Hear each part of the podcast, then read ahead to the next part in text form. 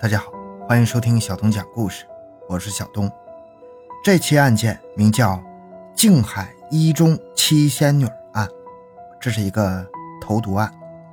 一九九八年十二月二十三日，在天津市静海区的静海一中女生宿舍发生了一起特大的毒杀案。凶手刘珊珊伙同孙亚玉一起毒杀了同宿舍的所有女生。只留下了孙亚宇一个人善后。孙亚宇被判处无期徒刑，后来因为表现良好获得减刑，只坐了十五年的牢，目前已经出狱了。今天这个案子呢，我根据找到的资料，将以警察的口吻来讲述。回到现场，寻找真相。小东讲故事系列专辑由喜马拉雅。独家播出。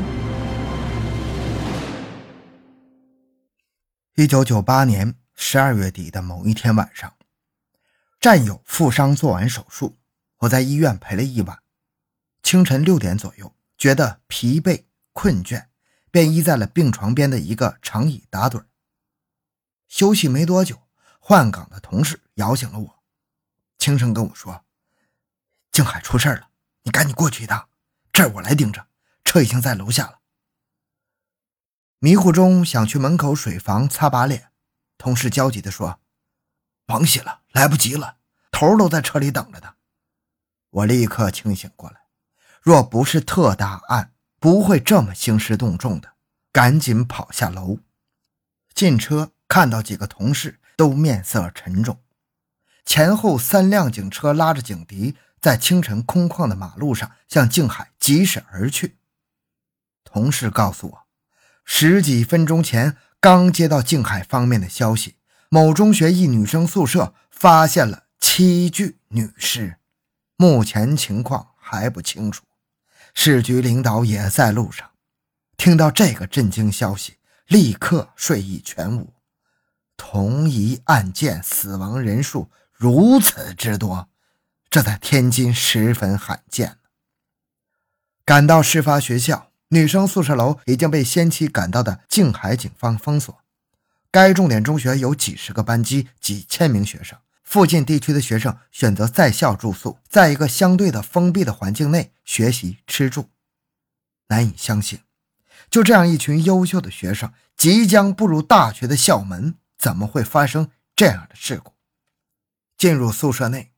一股浓烈的刺激味扑鼻而来，凭借多年的经验，第一个念头就是这味道是农药制剂所特有的。环顾室内，心猛地被揪了一下，那惨不忍睹的场面强烈的冲击着视神经。七具年轻女孩的尸体七扭八歪地横卧在室内。有的卷曲成一团，面部表情扭曲，嘴角还残留着白沫状呕吐物，死前大小便已经失禁，显然在临死前有过痛苦的挣扎。一个女孩翻滚到床下，匍匐在地，双手保持着挠地的姿态，地上赫然出现几缕抓挠的痕迹。一具尸体靠在床边的角落，紧紧抓着被子，仰面瞪着双眼死去，仿佛在期盼着黎明早些到来。还有一具女孩尸体，头发蓬乱，紧抓着一个可爱的毛绒玩具，双手指甲深陷其中，临死也没松开。直觉看来，他们死于急性的药物中毒，从毒发到死亡，短短的几分钟时间，最长不超过二十分钟，摄入剂量应该极大，几乎没有挣扎和呼救的时间。毒性发作后，促使呼吸极其困难，仅仅象征性的翻滚几下。就立即死亡。但凡能坚持走出这个宿舍门进行呼救，就能被其他人所察觉，或许还能见到今天的太阳。对现场女尸呕吐分泌物、杯中残留物进行提取，送往化验室分析。仔细观察几具女尸，发现一个惊人的特征：瞳孔急剧缩小，如针尖般大小，白色眼球异常醒目。这个怪异的场景令人不寒而栗，是什么毒性造成如此诡异的针尖般瞳孔呢？在现场又提取了指纹，并将每一样物证带回检查。其中还有一个谜点：宿舍内共摆放了八个床位，屋里面只有七具女生尸体。那这个幸存的女孩是谁呢？为什么她能侥幸逃过此劫呢？到底食用了哪种食物？又是谁下了毒？疑问一个接一个的到来。同宿舍八人中唯一的幸存女生很快被找到，对其进行隔离审查。到目前暂未吐露任何实情。看着这些身着不测的孩子弱小无助的在这个无情的黑夜中慢慢走完自己的一生，实在令人痛心呐。这七个年轻的女孩，没有一个人能活着走出宿舍，没有一个人能发出呼救声引起别人注意。他们仅仅是十七八岁的高三学生，再有半年就迎来高考，实现自己的梦想，却以这样的痛苦方式死在宿舍里，在场的人无不惋惜呀。转天，调查结果出来了，七名女生是死于有机磷中毒。在女生的肠胃内、呕吐分泌物以及饮水杯子里都发现出了剧毒农药甲拌磷的成分。甲拌磷也就是俗称的三九幺幺，属于一级剧毒农药，透明并具有微臭味的油状液体，神经毒物，其毒性大，致死量约两毫克，服用者可在十分钟之内发作致死。甲拌磷经过消化道、呼吸道及皮肤进入人体后。使胆碱酯酶低于正常值，引起呼吸中枢抑制和循环衰竭，最后导致呼吸机瘫痪，并伴随肺水肿致死。对女生尸检时，闻到类似大蒜臭味，有瞳孔极度缩小，有呕吐失禁现象，血胆碱酯酶偏低。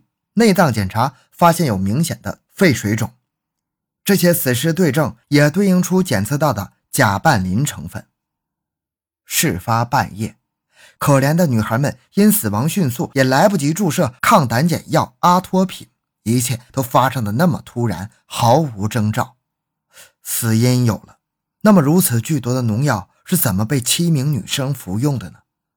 同时，还有一个更为震惊的发现：经证实，那名幸存的女生孙亚宇当晚就在宿舍内过夜。可以说，他亲眼目睹了那恐怖夜晚所发生的一切。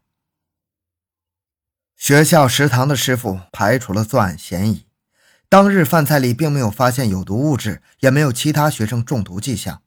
宿舍管理员说，女生宿舍管理严格，没有校外人员进入。那么，一切线索都指向了这个事发宿舍楼内部。是外界有人投毒，是因为学习压力同时自杀，还是这八名女孩中的某一个人呢？那么这栋楼的学生，尤其是那不吐露实情的唯一幸存者孙亚宇，都列入了怀疑对象。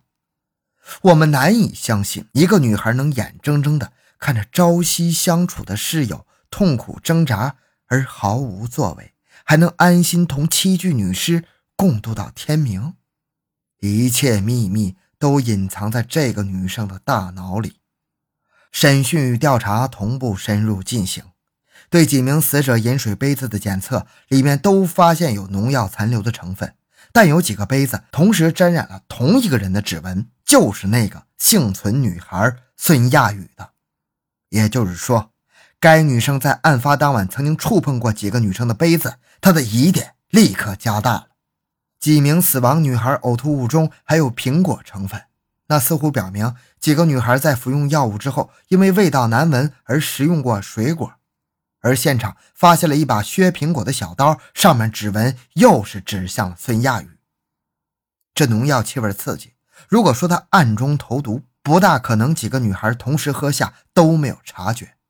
这个诡异的女生匪夷所思的举动，是她在暗暗协助这些女孩走向不归路吗？这真是个骇人听闻的夜晚。经过调查，还了解到，案发当晚熄灯后，死亡宿舍对门居住的两名女同学发现屋内有很强烈的刺激气味，于是起床开窗通风，找到了负责该宿舍楼值班人员，一起在楼道内巡视了一圈。几人觉得有几间宿舍气味最大，就包括那间死亡宿舍。此后，几个人回到值班室给校方打电话反映情况，因为是深夜，校方领导无人接听。几个人又去了警卫室找值班人员未果，只好回来再次致电校方人员，仍无接听，然后就作罢。这时候已经是凌晨一点多了，宿舍看管员让两名女生回去继续睡了，就此错过了最佳的抢救时机。同时，又一个线索反映上来：静海某门市部一售货员表示，事发前一名女生买过零点五公斤一瓶的有机农药甲苯磷。经指认，正是那名幸存女孩孙亚宇。在经过老师及同学的大量走访之后，了解了大量的事实，决定对孙亚宇加大审讯力度。最后，他招供了。事情缘由是这样的：孙亚宇与其他七名女生均为同班同学，并同住该校女生宿舍某室。她与其中一名刘珊珊关系较好，形同姐妹。刘珊珊与同班一个男孩谈起了恋爱，相处了一年多之后，两人因故分手。刘珊珊因感情受挫，产生了悲观厌世、自杀之念。案发当日，刘珊珊找到孙亚宇，并委托他去买一瓶有机磷农药。当晚十点左右，刘珊珊拿着孙亚宇为其购买的农药。在宿舍外的楼道，向孙亚宇表明自己因为感情挫折想喝农药自杀，因为怕死后寂寞没人相陪，想哄骗同宿舍其他六个人与其一起喝农药，一起死。刘珊珊还生怕其他人喝药之后呼叫挣扎，嘱咐孙亚宇在他们喝下农药之后一定要照管好大家，别引起别人注意。孙亚宇不知道出于什么动机，竟然一口答应了。于是两人回到宿舍内，刘珊珊谎称从家里带来了防治肺结核的药水，让同宿舍的其他六个人一起喝，谁也没起疑心呢。认为刘珊珊对大家好，特意拿来治病的药，虽然有些怪味儿但是都先后喝下了。刘珊珊也把这个农药喝下了。服药之后，几个人几乎同时痛苦挣扎起来。孙亚宇这个时候安慰大家保持镇定，不要喊叫，影响别人休息。然后又殷勤的给室友递水喝、削苹果吃。就这样，服用了几十倍致死量的剧毒农药之后，短短十几分钟内药性发作，因为呼吸衰竭难以有力气呼喊，经短暂的垂死挣扎，然后依次痛苦死去，死在了他们信任的、朝夕相处的同学之手。孙亚宇则出奇的镇定，协助完刘珊珊残忍的毒杀计划之后，眼睁睁地看着同学们走向死亡，无动于衷地陪伴着几具尸体度过了这漫长又恐怖的一夜。清晨六点，被人发现异常报警的时候，孙亚宇还在宿舍附近若无其事地透风走动，而那几个青春靓丽的女孩没看到第二天的太阳，带着对生命的无限的渴望。在寂静的黑夜里，悄悄地离开了人世。